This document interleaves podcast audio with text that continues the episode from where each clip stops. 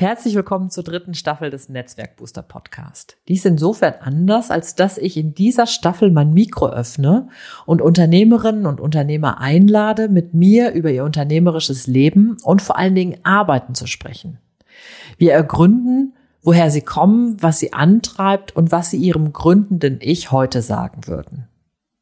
Ich bin Ute Blindert, Gründerin des Netzwerkbooster Events und Beraterin für Solopreneure, Freiberuflerinnen und wissensbasierte kleine Unternehmen, die ich fit mache für ihr Business in digitalen Zeiten, jetzt gerade mit einem starken Fokus auf LinkedIn. Ich selbst stamme aus einer Beamtendynastie und musste das Unternehmerinnensein erst lernen. Heute zu Gast vom Mikro ist Maren Matschenko, Markenberaterin und Gründerin des Magnetproduktclub. Maren gilt als Vordenkerin und Strategin in Sachen Marke und Strategie. Und ihr Newsletter Kaffeesatz, ein Satz für deine Marke, ist einer der wenigen Newsletter-Abos, die ich immer behalten will. Und wir beide, also Maren und ich, kennen uns schon seit einem Jahrzehnt und haben zusammen als Vorständin bei den Digital Media Women gewirkt. Das Gespräch haben wir am Chiemsee geführt, wo ich Maren in meiner Vacation besucht habe.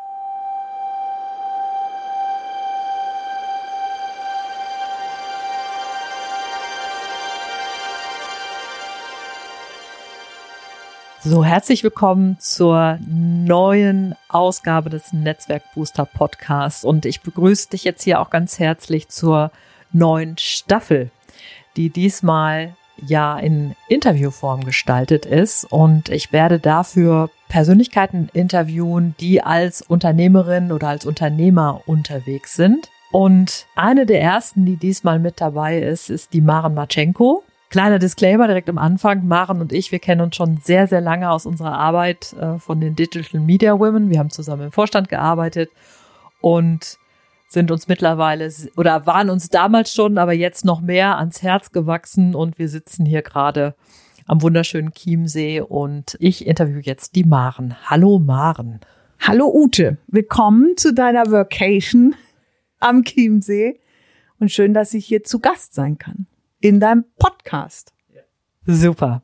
So, in diesen Interviews geht es ja um dein Business in digitalen Zeiten und es geht vor allen Dingen um die Frage, wie Menschen unternehmerisch handeln, wie sie sich unternehmerisch entwickeln, ob es das vielleicht schon in die Wege gelegt war und darum kreisen jetzt meine Fragen. Und ich fange mal direkt mit der ersten an. Maren, weißt du noch, was du als Kind werden wolltest? Das weiß ich noch sehr genau, Busfahrer. Und interessant aus heutiger Perspektive, es gab für mich gar keine Busfahrerin als Berufswunsch, sondern tatsächlich Busfahrer. Also die, das generische Maskulinum. ich habe mir das total toll vorgestellt, so einen großen Bus durch die Straßen zu lenken. Weißt du, was ich werden wollte? Nee. Irgendwas mit Menschen. Man könnte sagen, im weitesten Sinne, ich wollte nämlich Baggerfahrer werden. Ja. Weil ich das total toll fand. Also mein Bruder hatte so einen Fisher Price Bagger, mit dem man so mit zwei Händen Erde bewegen konnte. Und das fand ich irgendwie total toll. Also, wir sind uns vielleicht gar nicht so weit auseinander mit Busfahrer und Baggerfahrer. Und ich hatte auch nicht die Baggerfahrerin in meinem Kopf. Wenn du dir jetzt so überlegst, du wolltest Busfahrer werden und ähm, dann war es ja praktisch, oder ich würde jetzt einfach mal so in den Raum stellen, gab es das denn in deiner Familie, dass irgendjemand dir ein anderes Vorbild hätte sein können? Also gab es zum Beispiel so Menschen in deiner Familie, die zum Beispiel Unternehmer oder Unternehmerin waren? Nee, niemand niemand im nächsten Umkreis, niemand im weiteren Umkreis, niemand, kein Vater, keine Mutter von Freundinnen war, hatte ein eigenes Unternehmen. In dem Sinne, wie ich mir das als Unternehmen vorgestellte, was ich als Unternehmen kannte. Das waren meine Role Models, mein eigener Vater, der bei IBM gearbeitet hat, mein Onkel, der bei einer Stahlhandelsfirma gearbeitet hat, alles große internationale Konzerne, die sind beide viel durch die Welt gereist, rumgeflogen, rumgejettet. das war so mein Vorbild für mein berufliches Werden. Also als es dann wirklich drum ging, die Schule neigte sich dem Ende zu, das Abitur stand vor der Tür, war für mich relativ schnell klar, dass ich eine kaufmännische Ausbildung machen möchte, weil das viele Generationen in meiner Familie, also zumindest in der Linie meines Vaters, waren alles Kaufleute.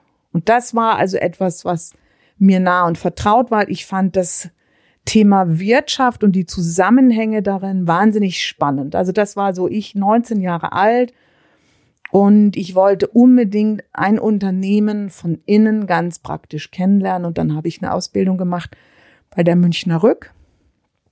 Heute heißt sie Munich Re und was für mich damals maßgebend war, und das ist eine Devise, die bis heute gilt, ist, ich möchte von den Besten lernen.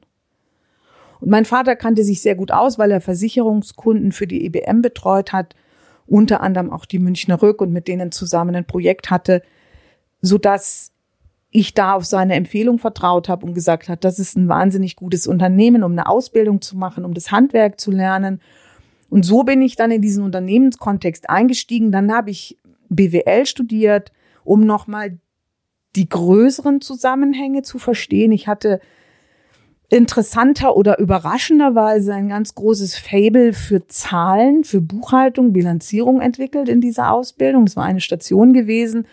Und ich fand es so faszinierend, wie du aus diesen Zahlen in der Gewinn- und Verlustrechnung, in der Buchhaltung und dann letztlich auch in der Bilanz alles über den Zustand des Unternehmens rauslesen kannst und auch über die Gesetzesmöglichkeiten, die es gibt, sehr viel Spielraum hattest, in einem ich nenne es jetzt vielleicht mal ein bisschen übertrieben, zu manipulieren, deinen Gewinn zu manipulieren, Steuerzahlungen zu manipulieren. Also da tat sich ein großes kreatives Feld auf in dieser Welt der Zahlen und Gesetze. Und das, da habe ich meinen Schwerpunkt auch gehabt und habe dann auch letztlich meine Diplomarbeit über ein Thema geschrieben, was so ein bisschen in dieses Feld, wie du, wie du Bilanzierungsgesetze nutzen kannst zum zum Wohle des Unternehmens mal im weitesten Sinne gefasst. Also ich war weit davon entfernt, an, an, an Selbstständigkeit, geschweige denn Unternehmerin zu sein, zu denken.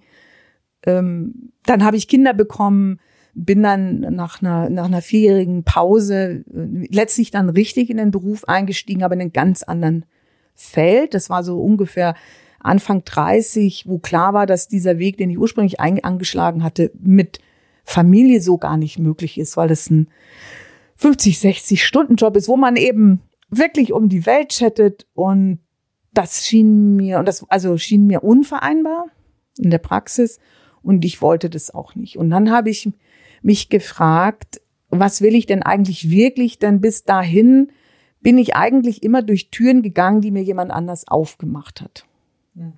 Also das fing ja so an, dass mein Vater und mein Onkel mich da sehr gefördert haben. Also ich bin sehr viel gefördert worden in meiner Ausbildung, sehr gefördert worden in meinem Studium.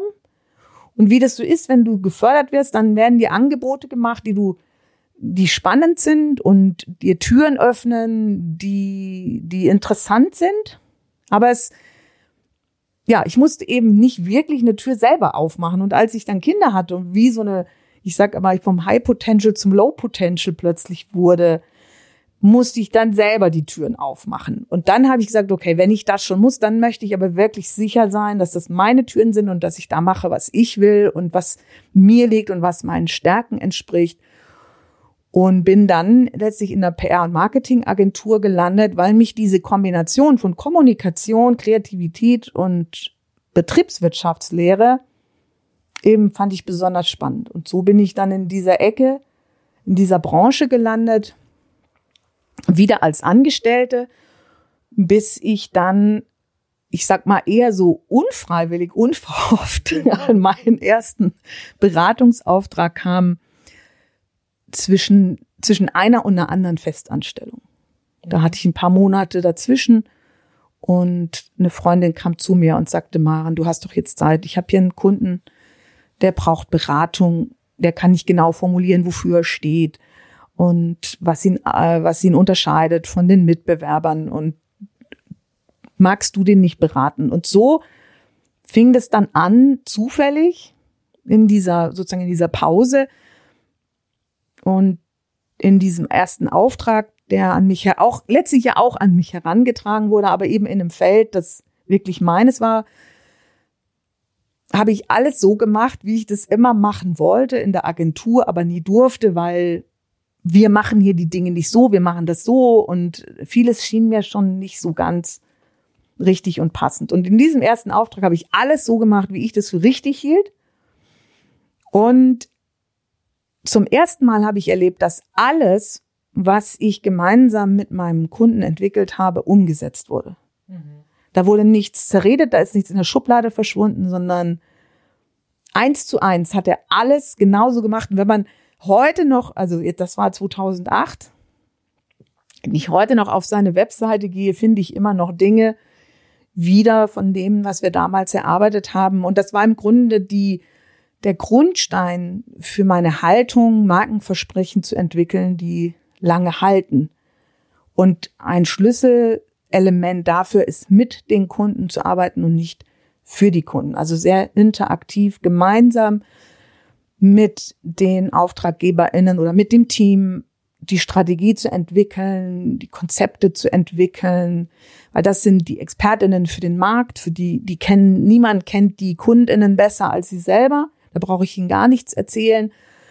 Aber eben dieses viele, sozusagen im Alltagsgeschäft das rauszudröseln, was ist jetzt das Wesentliche für uns und, und was unterscheidet uns und was ist in dieser Vielfalt an Marketingmaßnahmen, die man ausschöpfen kann, für uns das Wirksame.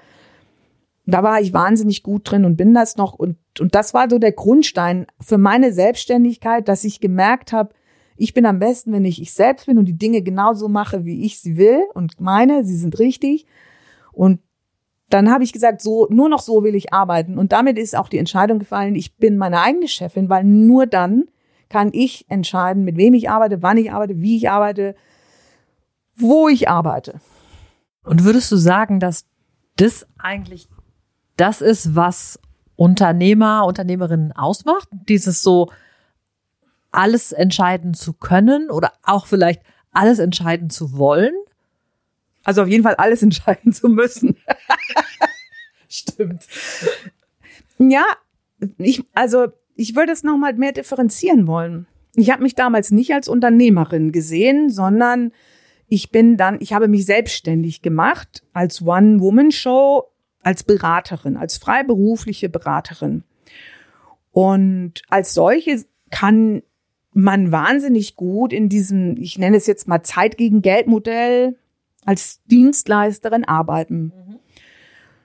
Und Unternehmerin zu sein heißt für mich aber noch mehr, nämlich eben nicht nur im Auftrag des Kunden zu arbeiten, sondern eigene Geschäftsmodelle zu entwickeln, Produkte zu entwickeln. Also auch als Dienstleisterin kann ich ja Produkte haben, etwas, wo ich 100 Prozent bestimme, wie das abläuft, was da drin ist, wo ist der Anfang, wo ist das Ende, Unternehmerin zu sein, heißt für mich Verantwortung zu übernehmen für Menschen, die für mich arbeiten. Auch wenn das in Anführungsstrichen nur Freiberuflerinnen sind, nicht Angestellte, dass ich Verantwortung übernehme für welche Auswirkungen hat mein, haben meine unternehmerischen Entscheidungen für die Welt. Mhm. Also für die Umwelt. Das habe ich sogar relativ früh direkt im Jahr 2010 habe ich mein Unternehmen zertifizieren lassen bei ÖkoProfit als erste Einzelunternehmerin weltweit, sage ich mal, weil das ein, so ein Programm war in Deutschland. In Deutschland, um dieser Verantwortung gerecht zu werden, mir bewusst zu sein, welchen Footprint hat eigentlich mein unternehmerisches Handeln. Mhm. Also das, ne, das war 2010, hat das schon begonnen. Und das heißt für mich, Unternehmerin zu sein, nicht nur in diesem einen Geschäftsmodell als Beraterin zu verharren, sondern mich da weiterzuentwickeln. Und da kam mir die Digitalisierung natürlich sehr entgegen, weil die Digitalisierung von Geschäftsprozessen mir die Möglichkeit eröffnet hat, tatsächlich ja auch digitale Produkte anzubieten, es hat eine Welt eröffnet, dass Menschen auch mit kleinerem Budget bei mir digital etwas kaufen können, wo ich sie über einen Kurs anleite, an ihrem Unternehmen zu arbeiten, ohne dass ich das eins zu eins machen muss, was natürlich eine Skalierbarkeit mitbringt. Das heißt, viel mehr Menschen können unabhängig von meiner Zeit, von meinem Wissen und meiner Erfahrung profitieren. Und das heißt für mich Unternehmerin sein. Und es ist unser Unternehmerbild, ist ja oft geprägt von so dicke Hose, schnelles Auto, erste Klasse Bahnreisen. Moment.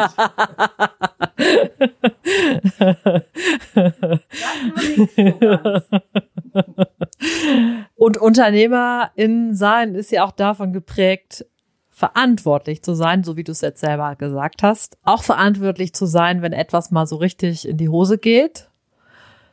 Kannst du dich daran erinnern, wann du das letzte Mal was so richtig in den Sand gesetzt hast? ich habe, also das hat sich auch gewandelt. Also, weil du dieses das, das Thema Unternehmerbild jetzt eben auch in den Raum gestellt hast. Ich glaube, das Unternehmerbild, mit dem ich aufgewachsen bin, also so ähnlich wie Busfahrer oder Baggerfahrer, Unternehmer, es galt gar keine weibliche Version davon. Also nicht nur dicke Hose oder äh, dickes Auto. Tatsächlich, meine erste Vorstellung ist, in so einem eigenen Firmengebäude zu sitzen das war, das war auch noch so. Deswegen konnte ich mir das lange überhaupt nicht vorstellen, weil ich wollte nicht in, quasi Räume anmieten und dann sitzen da Mitarbeitende drin und das war für mich quasi eine völlige Einschränkung meiner Freiheit. Ich, ich wollte von überall arbeiten können. Ich wollte mich nicht festlegen. So, also das als Unternehmerbild. Ähm, aber dann natürlich, du, Amerika war da schon auch ein großes Vorbild. Da kamen dann plötzlich so Leute wie Gary Weinerchuk, der aus dem Weinladen seines Papas heraus im Grunde so ein One-Man-Social-Media-Business gebaut hat. Sehr stark auf seine Person zugeschnitten. Ich weiß, dass da im Hintergrund 50 Leute mittlerweile arbeiten und dass es aber bei weitem keine One-Man-Show ist. Aber so hat er angefangen und das fand ich wahnsinnig inspirierend. Mhm. Diese Art von Unternehmer sein. Mhm. Und das Internet und die Chancen, die es bietet, zu nutzen. Ich weiß noch, als ich mich 2009 selbstständig gemacht habe, da war gerade Twitter so on the rise. Ich, das ist eigentlich lustig, dass wir heute das Gespräch führen, wo das jetzt sozusagen voll der sinkende Stern ist und nicht mal mehr Twitter heißt oder gerade in dieser Umbenennungsphase ist. Die Demokratisierung von Kommunikation das fand ich wahnsinnig befreiend. Denn ich war ja in der PR- und Marketingagentur angestellt gewesen und habe ja gesehen, wie das funktioniert mit Sichtbarkeit in den Medien und dass da Gatekeeper sitzen, die darüber entscheiden, ob deine Geschichte jetzt relevant ist für irgendwen und letztlich die Berichterstattung im Wesentlichen sich um diese 0,3 Prozent der Unternehmen dreht, nämlich Konzerne. Und dass die, ich nenne das immer das Rückgrat der Gesellschaft, der Mittelstand, die kleinen Unternehmen, die Selbstständigen, die kommen da so gut wie überhaupt nicht vor. Und das hat Twitter und Co. und alles, was danach kam, total verändert, weil du warst deine eigene Pressesprecherin, du hast nach bestem Wissen und Gewissen kommuniziert und hast dann deine Followers gesammelt und die, die sich dafür interessieren und das hat mir viele Türen geöffnet und Kontakte und Verbindungen geknüpft. Ich habe kürzlich mit meiner Business-Mentorin reflektiert und gesagt, du hast dir ein Fundament aus Zement gebaut damals durch dieses digitale Netzwerken und auch sozusagen dann selber Inhalte zu konsumieren im Netz, jenseits der klassischen Medien, hat sehr stark mein Unternehmerbild verändert. Und das, den Sand? Und den, was ich in den Sand gesetzt habe. So, ach so, ja, lang, jetzt, genau, also ausgeholt. War schon, also auch in dem alten Bild, dass, dass du, du musst alles richtig machen. Ich weiß auch noch, mein, mein Chef in der Agentur, wenn da Fehler passiert sind, wie der cholerisch war und und heute sage ich, wenn ich zurückschaue auf meine Entwicklung als Unternehmerin, ist es im Grunde ein einziges Dinge in den Sand setzen. Also ich sage immer, ich scheitere mich voran, weil ich habe ein ganz anderes Verständnis da. Für mich ist Scheitern überhaupt nichts Schlimmes und nichts, es hat gar nichts Fehlerhaftes oder Dramatisches. Ich wurde auch dafür, ja, das kannst du doch so nicht sagen. Doch, aber das Ganze ist eine Serie von Ausprobieren, von Dingen probieren und das meiste funktioniert nicht. Aber daraus lerne ich. Okay, so geht's nicht, dann einen anderen Weg. Und diese Hindernisse oder Widerstände oder Sachen, die dann nicht gehen, sind für mich alles Hinweise, Hinweise, wie es noch einfacher geht oder leichter geht oder besser geht. Und deswegen, ich sag eine Woche, in der ich nichts in den Sand gesetzt habe, war keine gute unternehmerische Woche, weil ich dann was nicht probiert habe. Jetzt hätte ich aber schon für unsere ZuhörerInnen ja doch gerne was Konkretes. Also so ein bisschen was, wo hast du mal so eine Geschichte mit Schmackes? Also, es gibt eine Geschichte mit Schmackes, das war, ist lange, lange her. Die Geschichte habe ich auch mal äh, für eine Fuck-Up-Night aufbereitet. Ich, also, das war wahrscheinlich auch ein, auch ein Schlüsselerlebnis. Also, letztlich, es ging, ich war für einen Vortrag gebucht als Speakerin für eine Konferenz und da ist jede Menge schiefgegangen im Vorfeld und am Ende des Tages habe ich, glaube ich, den schlechtesten Vortrag meines Lebens gehalten für ein Publikum, die das Thema nicht interessiert hat und am Ende und niemand hat am, am Abend mit mir gesprochen, weil es also ich habe mich, glaube ich, so ich war so so vor Scham im Boden versunken, weil es weil ich einfach gemerkt habe, das war Mist und ich war nicht, ich habe mich nicht gut vorbereitet, ich habe nicht im Briefing die richtigen Fragen gestellt. Also es war eine ganze Verkettung von Umständen, die dazu geführt haben, dass dieser Vortrag letztlich ein Griff ins Klo war. Und ich habe mich damals wahnsinnig geschämt, ich habe das verdrängt, ich habe das weggeschoben, ich habe nie darüber gesprochen, bis irgendwann meine Coachin mir mal die Frage gestellt hat, was war dein Waterloo in der Selbstständigkeit? Und ich habe aus dem Stand gesagt, da gab es nichts. Und die Frage hat aber so in mir nachgewirkt, weil ich dachte, das ist doch sehr unwahrscheinlich, dass es da nichts gab. Und habe eben gemerkt, wie ich das alles verdrängt habe. Und gemerkt habe, dass mir das und das war Jahre später. Also ich hatte auch immer wahnsinnig Bühnenangst. Und das hatte alles damit zu tun, dass ich mich nicht damit auseinandergesetzt hatte, was damals passiert ist. Vor der, aus Scham. Vor diesem Desaster. Und hab dann, wurde ich eingeladen in München zur Fuck-Up-Night. Und da habe ich diese Geschichte für mich aufgedröselt. Und letztlich, ich habe das genannt, die, ähm, es waren irgendwie elf, äh, die elf Schritte des, oder die, die eines elf Schritte für das ein angekündigtes Versagen. Mhm. Weil als ich das zurück, ich habe teilweise so gelacht über mich selber und wie doof ich gewesen bin, was ich alles sozusagen die Zeichen, die ich nicht gesehen habe. ähm, wo ich dachte, das ist krass. Ich hätte schon so früh merken können, dass ich auf dem falschen Dampfer bin. Neben dem, ich habe mir den falschen Tag für die Konferenz aufgeschrieben. Die war einen Tag früher. Mhm. Ich war zu spät, ich habe mich zu spät angefangen vorzubereiten. Ich hatte meinen Waschbeutel vergessen und hatte keine Bürste. Also es, allerlei, es kam allerlei zusammen. Es war eine sehr lustige, es war ein wahnsinnig lustiger Vortrag in dieser Fuck-Up-Night. Alle haben herzlich gelacht. Lustigerweise ging es ja darum, wie ich einen Vortrag versemmelt habe und habe dann direkt die nächste Buchung für einen Vortrag auf einer Konferenz dadurch bekommen, weil es so unterhaltsam war. Und da habe ich gemerkt, Mensch, Maren, also du, du nimmst dir so viel, wenn du dich schämst für die Sachen, die du in den Sand gesetzt hast. Und insofern war das für mich eine ganz wichtige Erfahrung, das vor allen Dingen ist auch so aufzudröseln und das enorme Lernpotenzial da drin zu sehen. Und was zu mir passt und wie ich bessere Fragen stelle, wie ich mich besser vorbereite, wie ich es anders mache.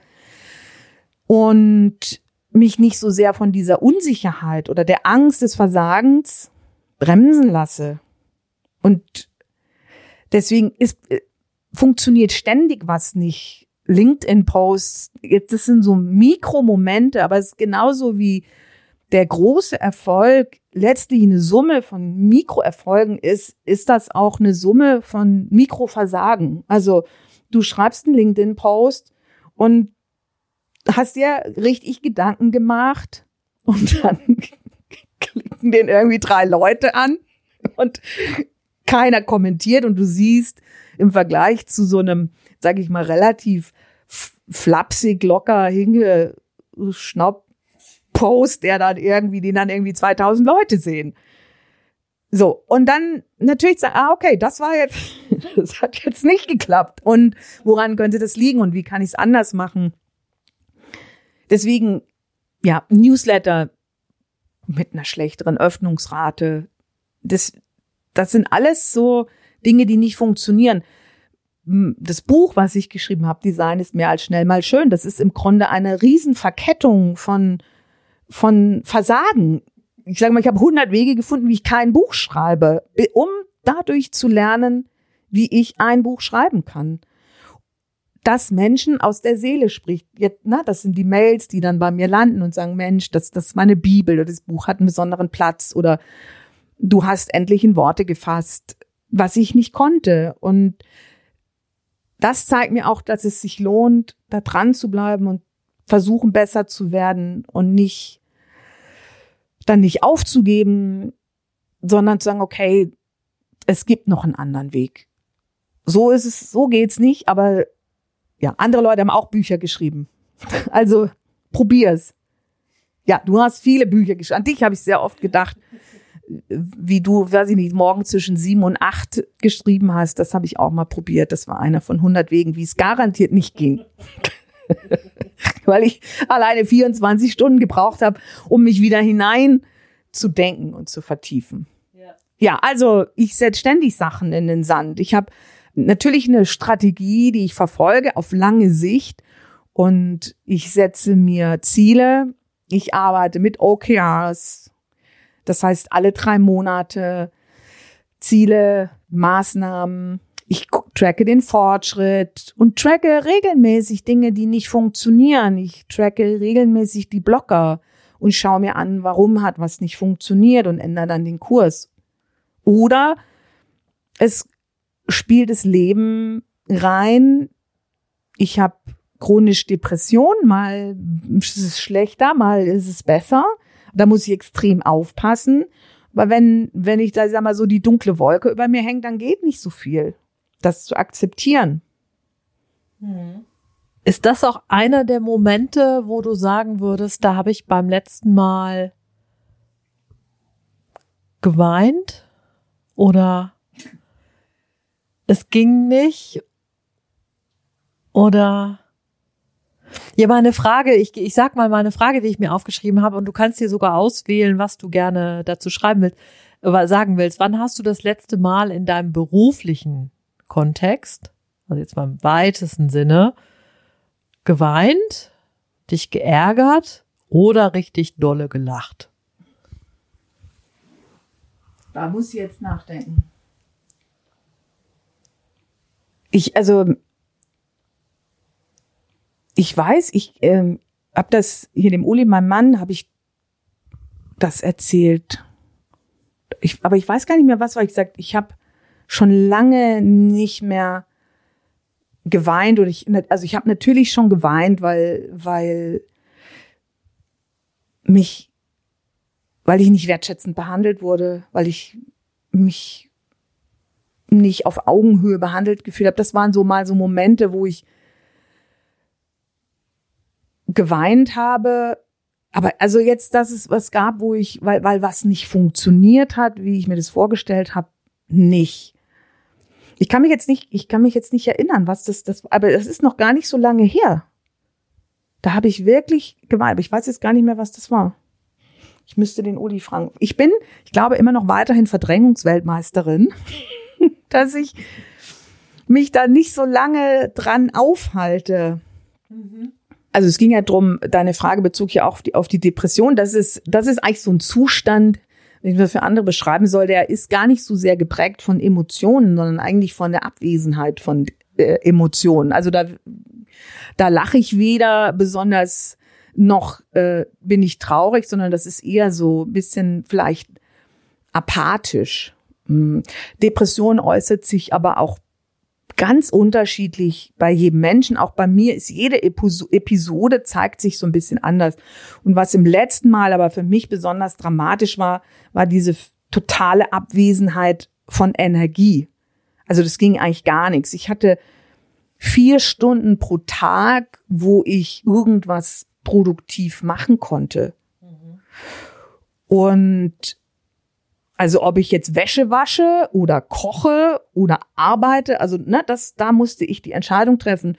Und wenn du vier Stunden am Tag hast, dann, dann bleibt von der Arbeitswoche nicht so viel. Und was für mich da ganz wichtig war, war mich von der Geschwindigkeit, mit der ich ansonsten Ergebnisse produziert habe, zu verabschieden.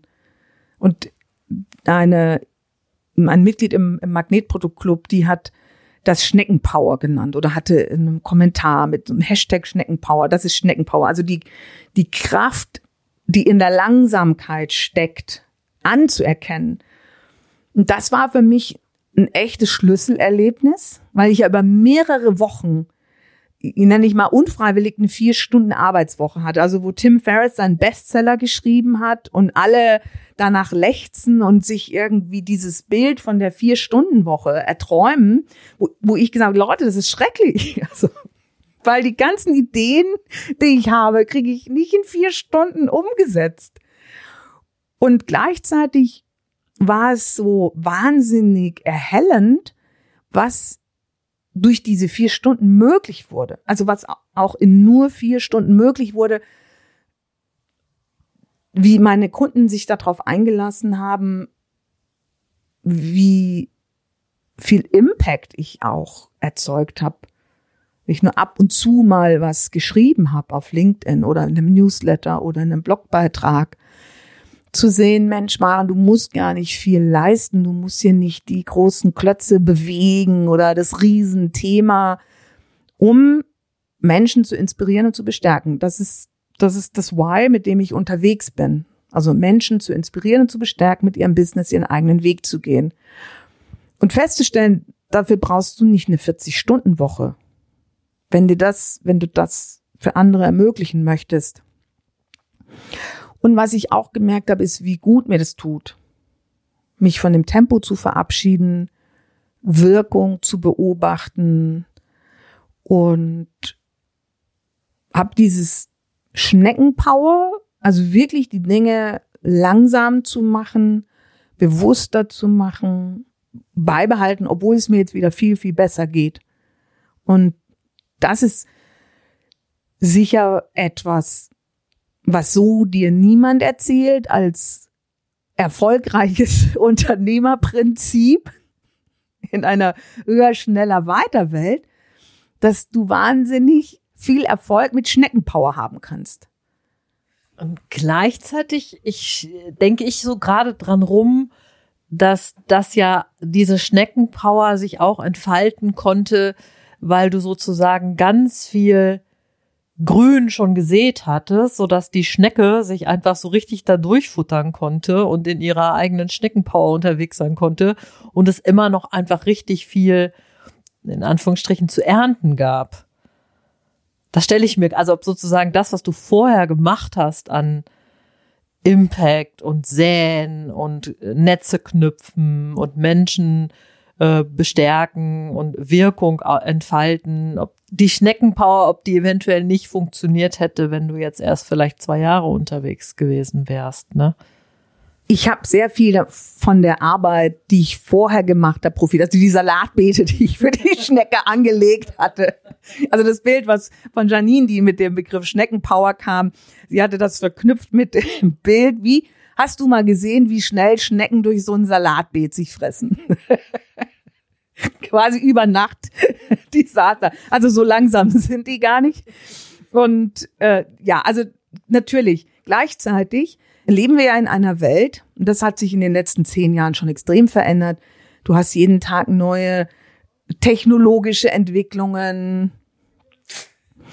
Du hast immer, du hast so, du hast quasi immer mehr Möglichkeiten und und die schönsten Dinge. Also hier äh, kleiner Disclaimer: Während ich hier versuche, konzentriert Sätze zu formulieren, zeigt Ute mir im Instagram Schnecken aus ihrem Garten, die sich durch Blätter fressen. Durch Tomaten? Durch Tomaten. Ja, geht ganz schnell. Übel. So. Tolle Dinger, diese Schnecken, was die anrichten können. Nein, also ähm, es gibt dieses Zitat, die schönsten Dinge siehst du nur, wenn du langsam gehst. Und ich finde das Bild von einem Unternehmen als Garten ja. extrem spannend und interessant. Und das hat sich für mich wirklich erst so in den letzten ein, zwei Jahren entwickelt und verstärkt, dass wir als Menschen zyklische Wesen sind, dass wir viel mehr darauf achten sollten, wie wir uns als Menschen entwickeln. Denn, und das kann ich natürlich jetzt auch nur aus der Rückschau feststellen, die ich Menschen berate und begleite, etwa alle sieben Jahre erfindet man sich neu. Also nicht nur der Körper ist quasi neu, alle Zellen ersetzt durch neue Zellen, sondern das überträgt sich gerade eben, wenn man inhabergeführte Unternehmen hat, als Einzelunternehmen oder auch als kleines Unternehmen, auch die erfinden sich alle sieben Jahre im Grunde neu. Und entweder gehen sie dann zugrunde oder sie haben sich angepasst und neu erfunden. Und diese Zyklen im Blick zu haben für die Entwicklung von Unternehmen und Strategien, finde ich wahnsinnig wichtig. Auch Märkte verändern sich über die Zeit. Die sind zyklisch und es hat, es gibt immer diese Phasen von, von, von Werden, von Wachsen dann kommt Ernten und dann kommt aber auch Vergehen, Loslassen, Verabschied nehmen von nicht mehr lukrativen Produkten, von Kundenbeziehungen, die nicht mehr nährend sind, von Mitarbeitenden, die sich nicht mehr wohlfühlen. Das ist etwas völlig Natürliches und wir sollten nicht so tun, als könnten wir mit unseren Unternehmen jedes Jahr zehn Prozent Renditensteigerungen oder mehr erfahren. Auch diese Botschaften, die propagiert werden mit sechsstelligen Einkommen und, und, und. Ja, das ist in bestimmten Märkten und in bestimmten Bereichen für eine bestimmte Zeit möglich, aber nicht für allen und jeden. Und man sollte sich genau anschauen, in welcher Phase, in welchem Zyklus bewege ich mich jetzt eigentlich gerade persönlich mit meinem Unternehmen, meine Kundinnen, der Markt, ähm, auf dem ich unterwegs bin. Und in diesem Bewusstsein, des, dieses, diese Zyklen auch selber immer wieder lernen, loszulassen, zu verabschieden, was nicht funktioniert, im Sinne von, ja, wir setzen Dinge in den Sand, aber das ist nicht schlimm.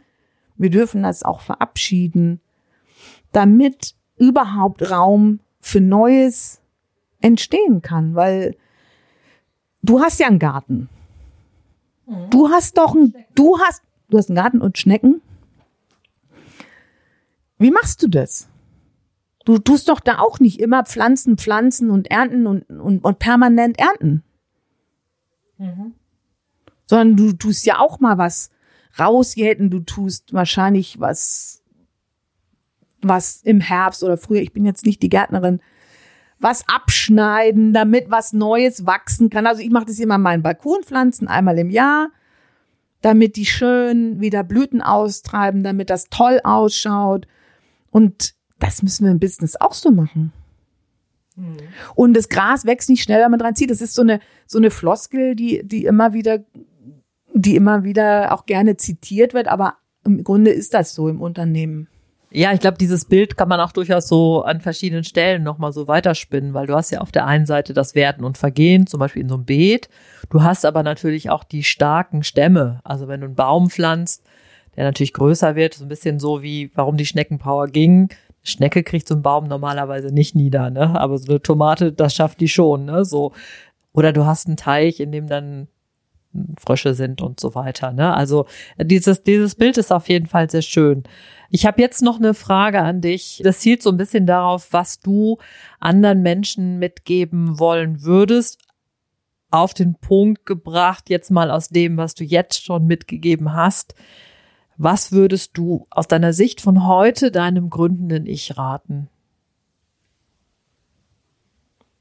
Also was ich als gründendes Ich schon sehr richtig gemacht habe, ist, dass ich mein Ding gemacht habe, dass ich nicht so viel darauf gegeben habe, was andere machen, wie andere das machen, sondern dass ich da meiner Intuition, meiner inneren Stimme gefolgt bin. Also viele Leute haben erzählt, ich habe mitten in der Finanzkrise mich selbstständig gemacht, was das für ein Schwachsinn sei.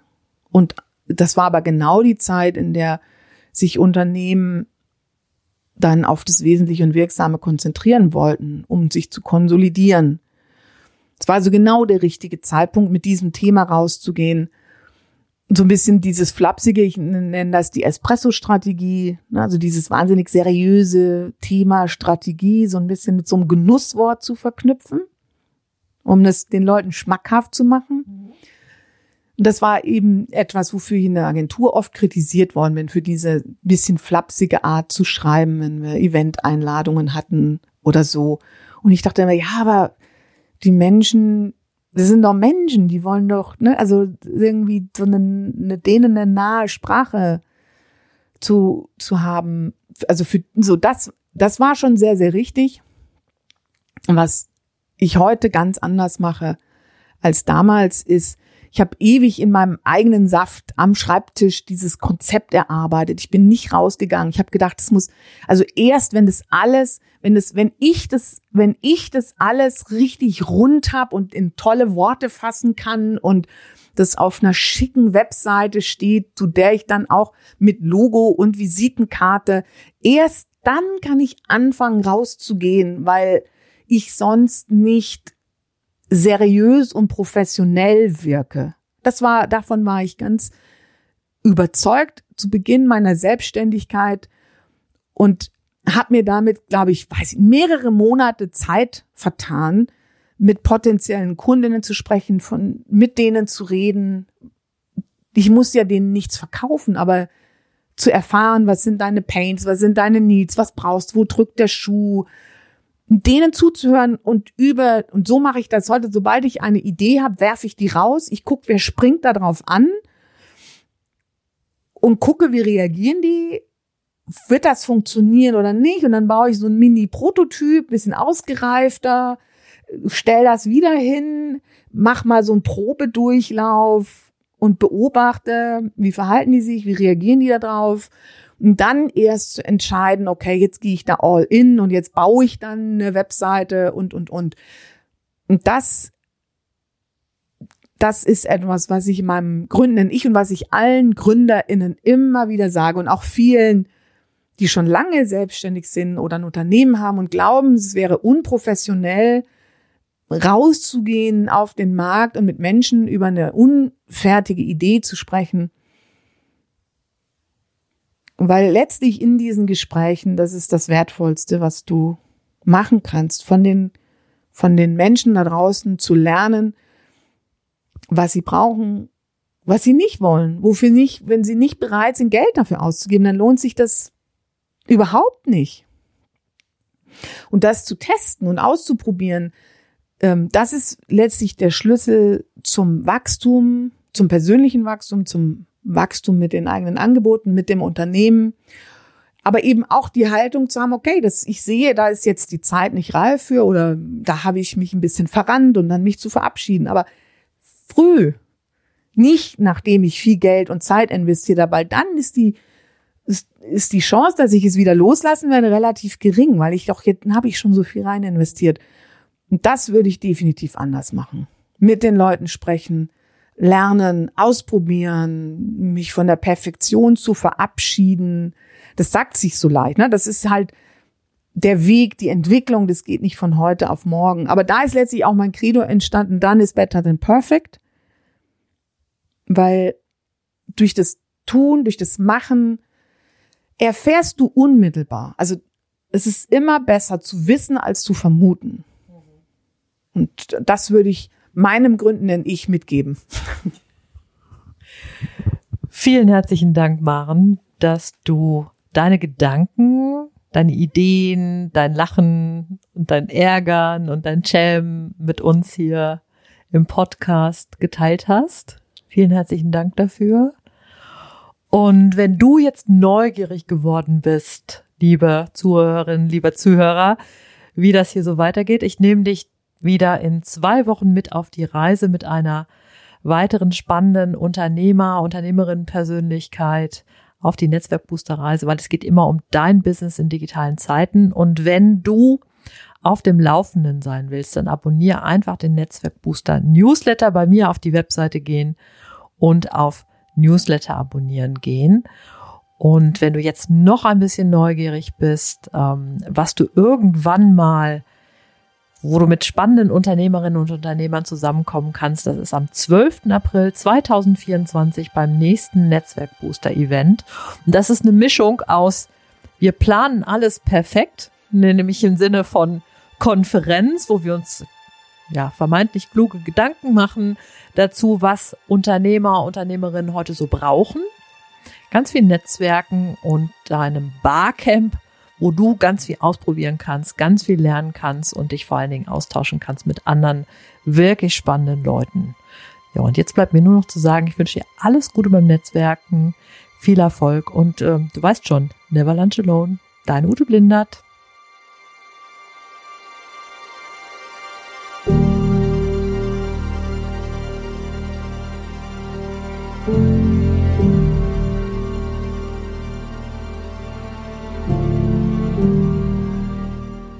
Weitere Infos für Freiberufler und Selbstständige findest du unter uteblindert.de.